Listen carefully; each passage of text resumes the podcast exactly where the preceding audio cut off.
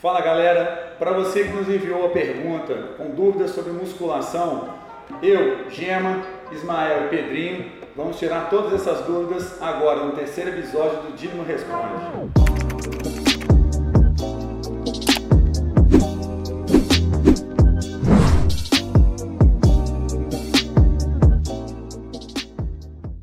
Tirar a primeira dúvida de vocês, o Ismael vai escolher um número de 1 a 25 e eu vou ler a pergunta e o nome da pessoa que fez. Número 7. Número 7. Quem está fazendo essa pergunta é o Thiago. Qual o número adequado de repetições para o ganho de massa muscular? Tiago, bem recorrente essa pergunta. Está é, tá muito mais relacionado à forma que você vai se alimentar, né? a quantidade de calorias que você está ingerindo durante o dia aí você tem que procurar um, um profissional da área, né, da nutrição, para conseguir te orientar. É, você consegue ter ganhos de hipertrofia é, trabalhando com repetições mais altas e trabalhando com repetições mais baixas. Né? É, isso está relativo com a quantidade de carga que você vai usar. Né? Obviamente, quanto mais altas as repetições, você vai usar um pouco menos de carga. E você tem essas variáveis para usar dependendo do teu nível de condicionamento, né? Ou, histórico, ou, né? Isso. Histórico e aí a gente consegue manipular isso aí junto com uma alimentação é, adequada para você ter esses resultados. Mas você consegue ter resultados com, com ambas as, as os métodos, né?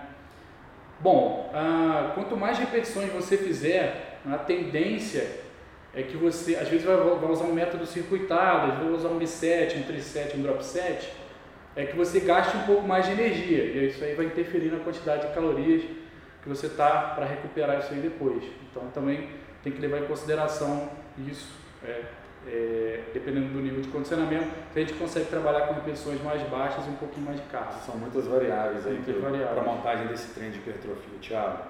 Vamos para a segunda pergunta. Pedrinho, número de 1 a 25? 3. Número 3. Essa é a pergunta da Márcia. É normal sentir dores um ou dois dias após a prática dos exercícios? Então, Márcia, é normal sentir dor. É, a gente sabe que a dor muscular de início tardia, o pico dessa dor, ela pode chegar é, em 48 horas, maior nível de dor. Né? Isso vai ser influenciado também pelo nível de treinamento é, do executante, né, do praticante. Por exemplo, quanto mais iniciante for o praticante, a gente tem que fazer um ajuste da intensidade. Não pode é, dar treinos muito intensos, senão o praticante vai ter dor muscular sempre. Então, assim, é normal acontecer, mas principalmente em momentos que a gente tem a mudança do treino, isso vai acabar acontecendo, mas que, não, que seja de uma forma controlada. Perfeito. Ismael, mais um número, por favor. Número 14. Número 14. Pergunta do Rodrigo. De quanto em quanto tempo devo mudar meu treino? Rodrigo, é, seria interessante você ter um tempo suficiente para conseguir se adaptar a novos estímulos, né? E aquele tipo de movimentação que você está fazendo com a carga é, e conseguir também extrair o melhor é, resultado nesse período de treinamento. Então, geralmente, é, a gente já consegue trocar o treino com um mês e meio, dois meses. Depende também da motivação do aluno. Às vezes a gente pega um aluno que está pouco motivado, e aí você tem que programar um pouco melhor o treino e às vezes você tem que trocar um pouco mais de frequência para manter ele motivado. Né? E uma, uma das desistências da musculação é exatamente essa rotina do treino, né? Um período muito longo onde a pessoa já nem, nem pega mais a ficha para acompanhar o treino. É, já sabe o exercício e, enfim, daí para frente desistir é só um passo. Sim. Então a gente, tem, a gente leva isso tudo em consideração, mas Geralmente, um mês e meio, dois meses já foi suficiente para você progredir as cargas e trocar os estímulos. Muito bom. É, vou fazer uma pergunta aqui, vou escolher aqui agora. A Thaís está perguntando: tem que fazer musculação para o resto da vida? Na verdade, Thaís, é, não só musculação, né, mas qualquer, outra, qualquer outro tipo de exercício você deve fazer sim. É bem interessante para a saúde, uma qualidade de vida, não só na parte estética então, é, o corpo não foi feito para ficar parado. Qualquer exercício que você fizer é válido. E é importante a gente falar também que, conforme a idade vai avançando, maior a necessidade, né, maior é a perda é, fisiológica mesmo de massa muscular. Então, isso vai influenciar diretamente na qualidade de vida da pessoa, na autonomia, né? Uma pessoa mais idosa relação à funcionalidade. Então, com o passar dos anos, cada vez mais importante é, é o treino de musculação para manutenção ou ganho de massa muscular. Chegar bem na terceira idade. Né? Exatamente. Ismael, mais uma pergunta, mais um número, por favor. É, número 20. Número 20. A Vanessa quer saber se dá para combater a celulite com exercícios. Bem complicado, Vanessa. É, não é, falando de eficácia não, o exercício é eficaz. Mas isso vai adentrar é, bastante fatores, né? Além do exercício, vai entrar alimentação e diversas outras análises que tem que ser feitas, que aí já, já não é genética. Então assim, isso tem uma relação com a quantidade de gordura subcutânea que tem ali, e o exercício vai te ajudar nisso, a alimentação correta também. Quanto mais você reduzir esse tecido adiposo aí debaixo da pele, é, melhor vai, questão estética, né? melhor vai, vai ser sua estética ali, a sua aparência muscular. Mas tem alguns fatores que tem que ser avaliados aí. Trabalhos é, estéticos também, né? de massagens, enfim. Mas de uma maneira geral, é, treinamento de força vai auxiliar com esse combate, mas tem todo um conjunto aí por trás disso. Pedrinho, vamos para a próxima. Vamos lá. É, 22. Número 22. A Ana, é, é uma pergunta, não digo que é comum, mas é uma dúvida que as mulheres têm e às vezes não fazem essa pergunta para os professores. Qual o melhor agachamento para o bumbum? Então, Ana, é, eu acho que não existe assim um melhor agachamento para o bumbum, né? Se a gente, é, comparando os exercícios de agachamento, se a gente fizer ele com uma amplitude legal, acho que o mais, mais importante nesse sentido seria a questão da amplitude. A gente sabe que quanto maior a amplitude for, maior o recrutamento muscular é da região glútea, né? Então, a importância seria maior em relação a isso do que a um tipo ou outro. Lembrando que isso tem que ser muito bem avaliado. Existem pessoas que vão conseguir usar uma amplitude bem profunda e outras não. Enfim, para isso tem que buscar um, um um profissional aí para te acompanhar. Mas hoje o melhor exercício para agachamento, para bumbum, seria o agachamento. Sem dúvida, sem dúvida nenhuma. Beleza. É, a Natália está perguntando como saber se o treino que, em que faço tem sido eficiente. Ó, é interessante, é, é sempre interessante avaliar, né, é, fazer avaliações para você ter dados em números e se autoavaliar. É, é, é a avaliação mais é, roupas, satisfatória né? que os alunos é, é, é dão feedback para a gente. É a autoavaliação mesmo. Como o João falou, roupa, peso na balança, a gente tem que tomar um pouquinho de cuidado por causa de, de balanço de quantidade de músculo que você está e quanto de gordura você perdeu. Se você ganhar 2 de um, perder de 2 do outro, você vai continuar com o mesmo peso com outro corpo. Então, a gente até orienta em relação à balança. Mas a autoavaliação com roupa, com a própria aparência, é a primeira avaliação que você, deve, que você deve. E o feedback dos amigos, das pessoas próximas, né? Você, Natália, emagreceu, não, você conseguiu aumentar o volume de perna. Está dentro do que você está buscando. É, Também serve como parâmetro. E isso falando questão estética, né? Às vezes Exatamente. a questão de saúde é, de um idoso, sim. um treino eficiente vai ser é, melhorar a funcionalidade. Enfim, o sentar e levantar de uma cadeira. Então isso melhorou? Foi uma estratégia eficiente, não melhorou? Né? Tem que ser bem avaliado isso. Perfeito, muito bem colocado. Ismael, mais um número, por favor. Número 15. Número 15 é uma pergunta do Igor. Como se faz quando não é possível treinar de manhã? Nem mesmo depois de um dia de trabalho? Não entendi muito bem não, Igor, mas é, vou tentar responder. Acredito que você tenha, é, você não conseguiu treinar de manhã e depois teve que trabalhar, como que você faz? Se você não conseguir frequentar a academia à noite, tem vários exercícios que você pode fazer em casa. Um agachamento, como levantar da, da cadeira, abdominal, flexão de braço, enfim, é, falta de tempo no local não é desculpa para você deixar de treinar. É isso que eu ia até acrescentar. Pega orientação com um profissional, qual a movimentação correta que você precisa fazer e tem muita coisa que você consegue fazer é, um espaço é, mais simples em casa. Com o peso do corpo. Com o peso do corpo. É, igual o Gemma falou, tem muitos, muitos tipos de métodos que a gente pode usar de treino e existem treinos que são bem breves e, são, e têm intensidade suficiente para você é, é, ter, ter, pelo menos o, é, o, resultado mais básico, né, por causa da sua questão de tempo. É, agora, se for questão de cansaço, como você comentou, depois de um dia de trabalho você não conseguir por causa de cansaço, é, eu te desafio a fazer um teste se você fazer um, um, vencer um pouco o cansaço, fazer durante um mês ali, 15 dias de exercício, para você ver como vai melhorar seu sono e como sua disposição vai melhorar. É, e, isso aí é um, é um, ciclo, né? Isso vai melhorando, melhorando, né? e você, a partir daí, já consegue treinar após o trabalho, se for por motivo de cansaço.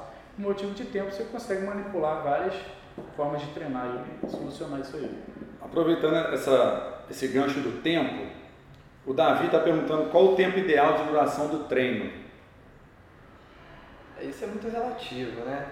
É, a gente sabe hoje que existem estratégias que a gente consegue fazer um treino bem, é, bem curto, né? E, por exemplo, ah, para ter resultado de hipertrofia, e aí a gente vai ter que compensar um pouquinho com a intensidade, fazer um treino um pouco mais intenso, que ele consiga ser um treino mais curto, mas enfim, a gente consegue determinar variadas estratégias também, dependendo do objetivo de cada aluno. Mas para hipertrofia, pouco tempo, com aumento de intensidade, enfim, depende muito é, do período de treinamento que o aluno está, enfim, tem que ser avaliado assim, mas dentro de uma hora é possível fazer muita coisa, dentro de meia hora é possível fazer muita coisa também. Só para você ter uma, uma noção, hoje eu trabalho com meus alunos de personal em torno de 40 a 50 minutos com treinos eficientes e, e dinâmicos. Pedrinho, fala um número, por favor. 3. Número 3. 3 já foi. Mais um número. Só, pergunta do Lucas. Só terei resultados se sentir dor? Lucas, esbarra, é, essa. Esbarra naquela outra pergunta, né? Exato. Já aconteceu. É, é. Isso vamos dizer que é um mito. Muita gente acha que só vai ter o resultado se houver a dor. Pode existir a dor, às vezes por uma sobrecarga ou às vezes até mesmo por falta de um condicionamento físico é, seu, mas não, não tem relação a eficaz, eficácia do, do exercício com a dor muscular. A dor está relacionada com a inflamação, né? Então, quanto mais você consegue se recuperar dessa inflamação, seu corpo já está adaptado a receber aquela carga, você deu um estímulo é, ideal para continuar progredindo, mas ao mesmo tempo seu corpo foi capaz de lidar com aquela inflamação. Então, você acaba inflamando menos e sentindo um pouco menos de dor.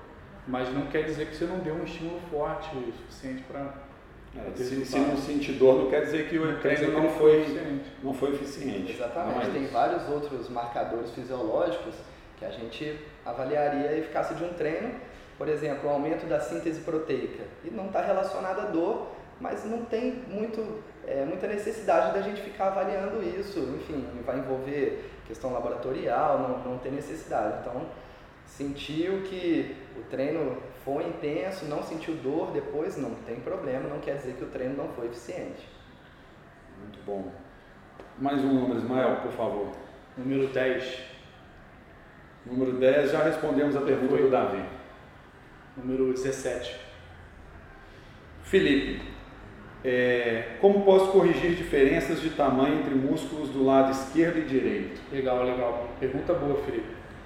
É, a gente na avaliação já existe, é, na maior parte das vezes, uma diferença entre é, os membros, os membros né, do lado esquerdo e do lado direito. Dominância de membros, se você é destro ou canhoto, já existe uma diferença. Tá? E isso aí fica é, dentro do aceitável, né? um centímetro de diferença, um centímetro e meio de diferença. É bem comum. Às vezes é, é bem. acontece bastante. Quando começa a passar disso, a gente começa a fazer alguns trabalhos é, com uma ênfase um pouco maior para corrigir isso. O que, que a gente faz é, geralmente? Eu utilizo bastante isso. Eu faço trabalhos unilaterais com a mesma carga para os dois lados e quem vai ditar a, a, a, intensidade do exercício máximo é o lado mais fraco, é o lado menor. Porque isso também acontece com força, né? A gente tenta igualar a força dos dois lados dessa forma. E, e mesma, mesmo acontece com o volume, né? Então, vamos supor que o, o lado direito seja tenha menos medidas do que o esquerdo. Você vai começar pelo lado direito, vai fazer número X de repetições que foram programadas com determinada carga. O lado esquerdo, mesmo sendo forte, né, o suficiente é, para realizar aquilo ali, você vai realizar todas as repetições e ainda não fadigou, não tem problema. O, lado esquerdo nesse exercício vai, vai seguir o lado mais fraco. Então, geralmente a gente faz esse balanço aí para ir. E, e não só na parte de estética, né, mas normalmente tem essa diferença na recuperação de cirurgias, sim. de lesões, lesões, é bem, bem comum. Ou seja, só complementando o que o Ismael falou, é, com a mesma carga dos dois lados e o mesmo volume, né, o mesmo número de repetições, a gente vai ter é, um esforço maior no lado que é mais fraco e um esforço um pouco menor no, no, no lado que já é mais forte. Então a tendência é que ao longo do tempo essa diferença se equilibre. É, outro trabalho também, a gente pode fazer o trabalho bilateral, bilateral. por exemplo, com halteres, que vai acontecer a mesma coisa. É, os dois lados vão estar com trabalhos individuais, para um lado vai ser mais difícil e para o outro vai ser mais fácil, essa diferença vai se equilibrar ao foi, longo do tempo. Foi até bom esse acréscimo do, do Pedrinho, porque isso não quer dizer que você não vai trabalhar bilateral, às vezes até com barra, porque é interessante você, é, até por é, questão de estímulo, né, isso. você também trabalhar com barra para equalizar o estímulo para os dois lados, trabalhando junto. E criar consciência Sim. de fazer o mesmo esforço dos dois lados. Exatamente. Perfeito. Vamos lá, vou nós vamos agora para a pergunta da Luísa. Eu nunca sei como respirar corretamente durante o exercício. Qual o método correto? É, a Luísa, não sei qual modalidade você pratica, Luísa, mas principalmente no Pilates, nós fazemos muito controle da, da respiração. Na musculação, já nem tanto. Na verdade, é o ideal, né, para mim, o ideal seria a pessoa ter uma consciência corporal, ter todo um, um conhecimento para depois ela iniciar a musculação. Então nós vemos aqui muita diferença da pessoa que chega direto para a musculação e a pessoa que já praticou um pilates ou algum outro tipo de exercício onde necessita de concentração, de uma postura, de uma respiração. Consciência Mas, corporal. Uma consciência corporal, exatamente. Mas em relação à respiração, Luísa, depende muito do tipo de treino que você vai fazer. Mesma coisa em relação à corrida. Eu não sei como que eu devo respirar durante a corrida. Um treino de força, força pura mesmo, não tem como você fazer uma, uma respiração controlada. Vai ter bloqueio. Vai ter que ter uma manobra O bloqueio vai mobilizar toda a região central, a região do core, e vai dar estabilidade para fazer um movimento, ou um movimento explosivo, um movimento com mais carga.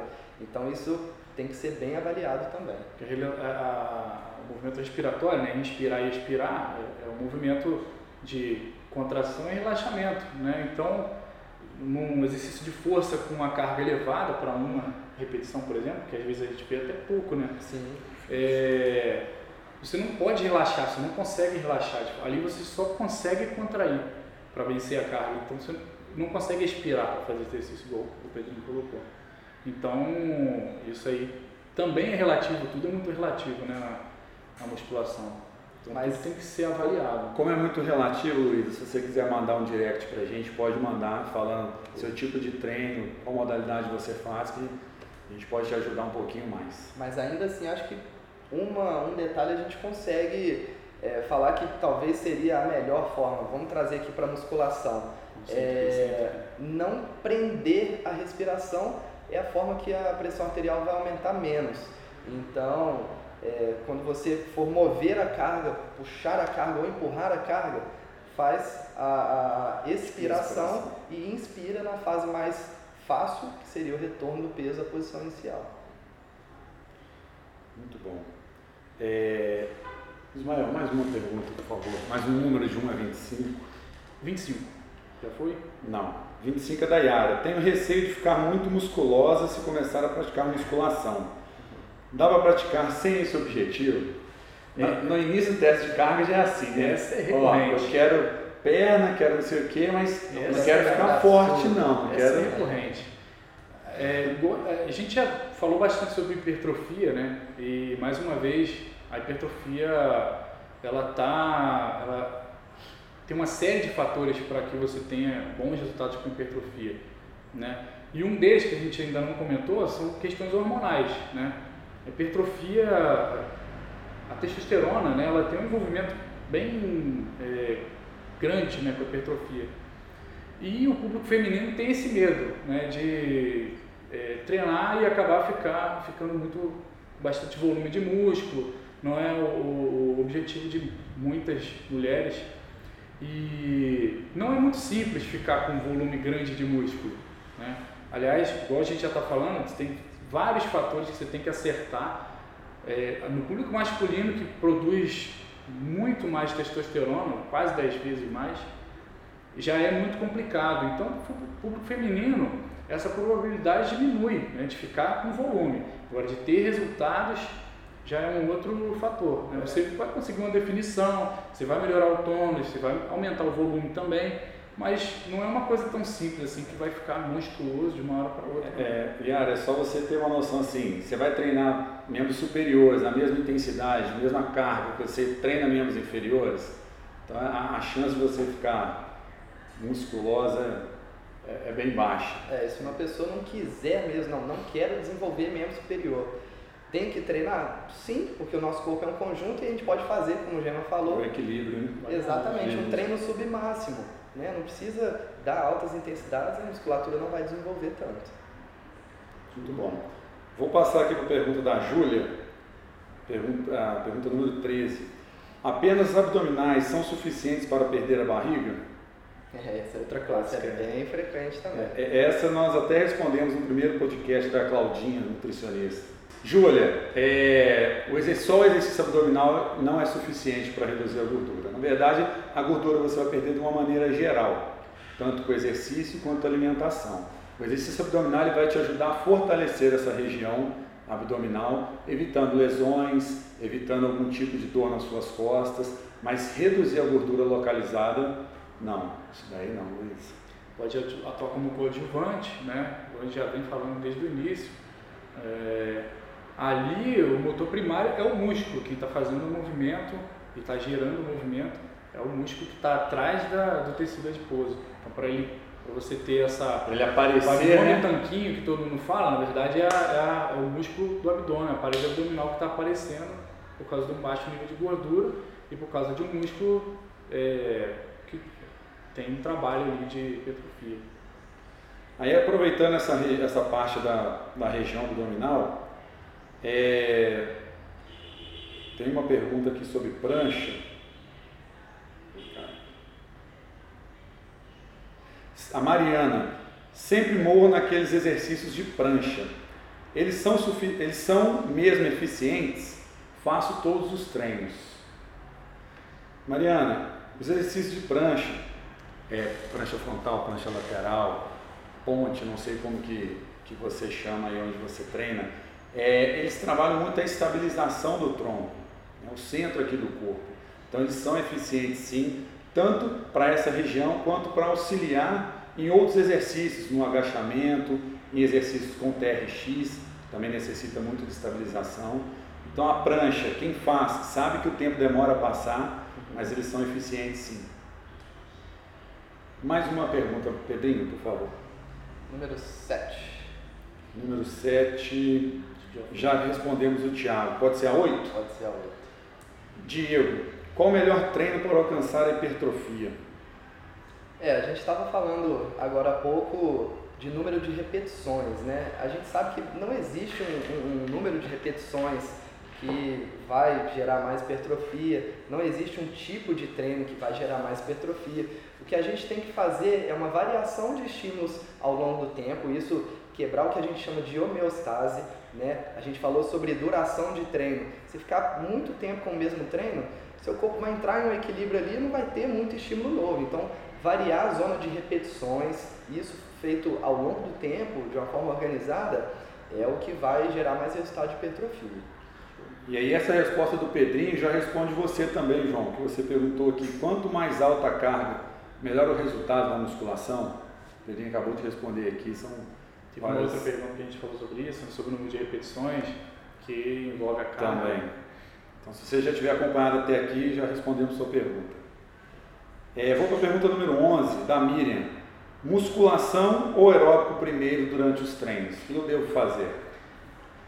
Miriam, é, é, eu uso a seguinte, vamos dizer, metodologia, Miriam, depende do seu objetivo, qual a sua prioridade.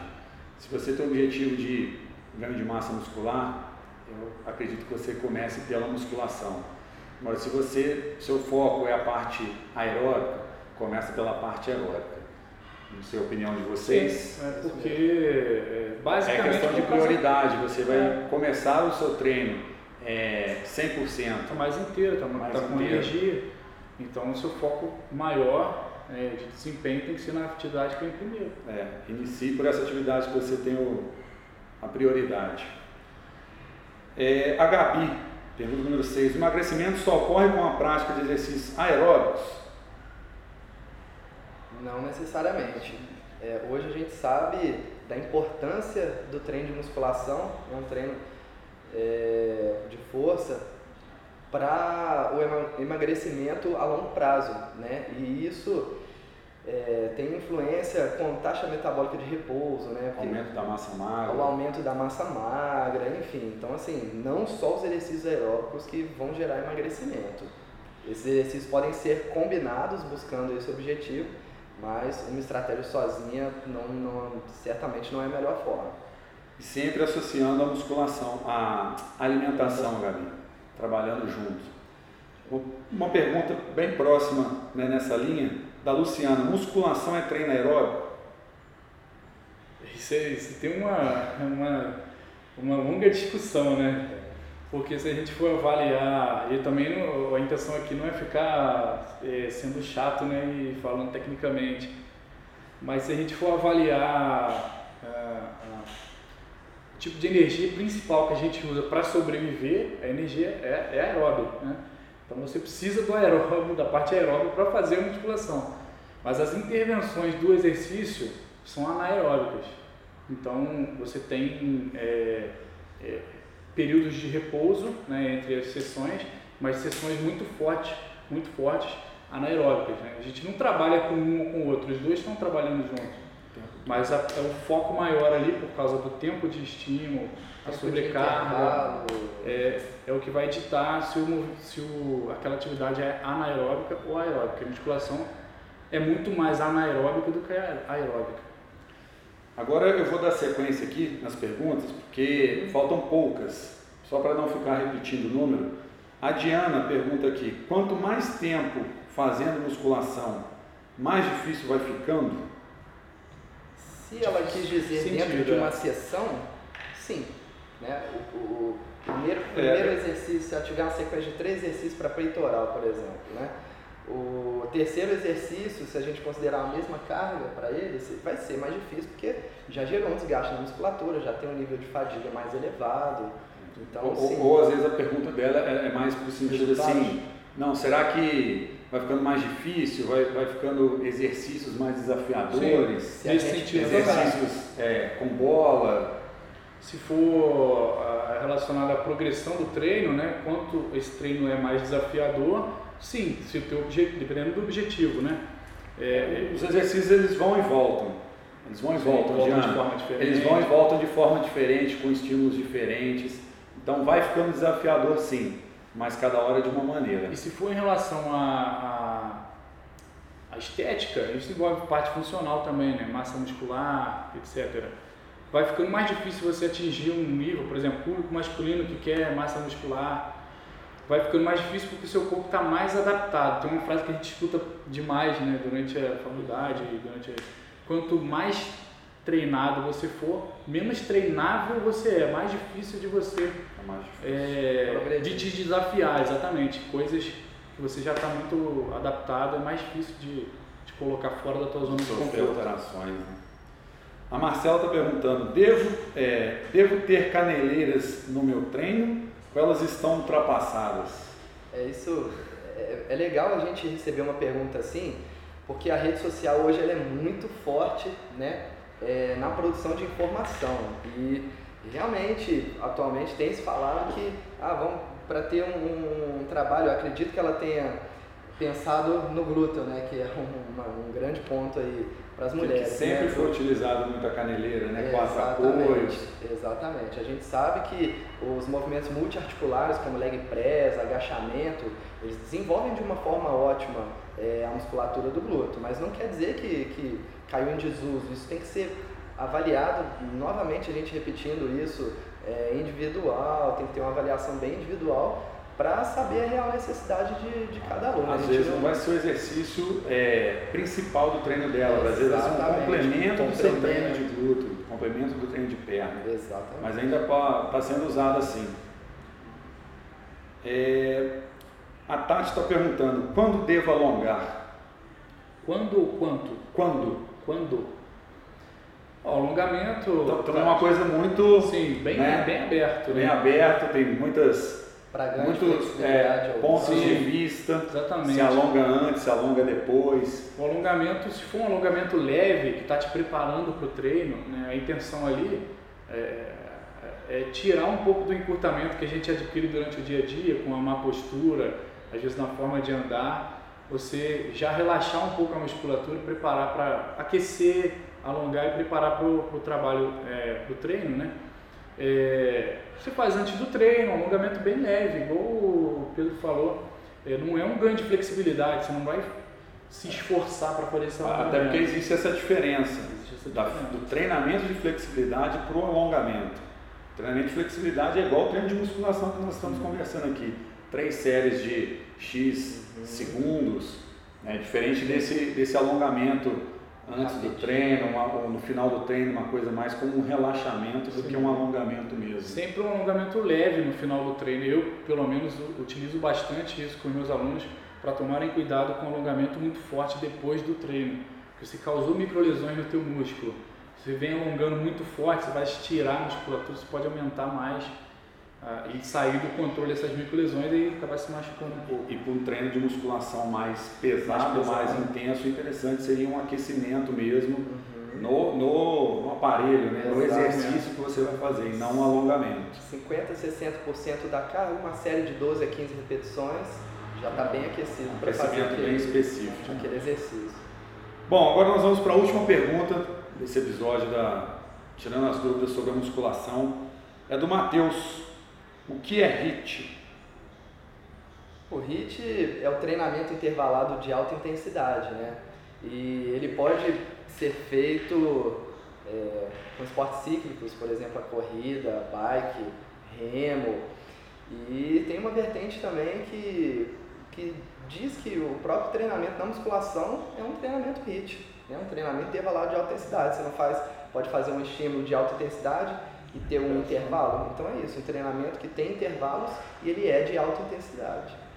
É, acredito que essa pergunta do Matheus ele, tenha feito, né, porque está muito na moda HIT uhum. e já teve mais na moda né, o treinamento funcional e aí tudo hoje é HIT, HIT, ele tem, acabou de explicar aqui que pode ser feito em diversos lugares, inclusive na, na musculação.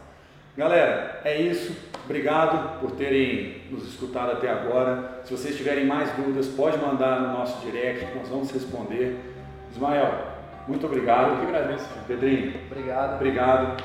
Galera, próximo episódio vai ser com a Liz, que é a fisioterapeuta, e a Vivian Felizardo. Nós vamos tirar todas as dúvidas sobre fisioterapia. Valeu, obrigado. obrigado. Até o próximo episódio.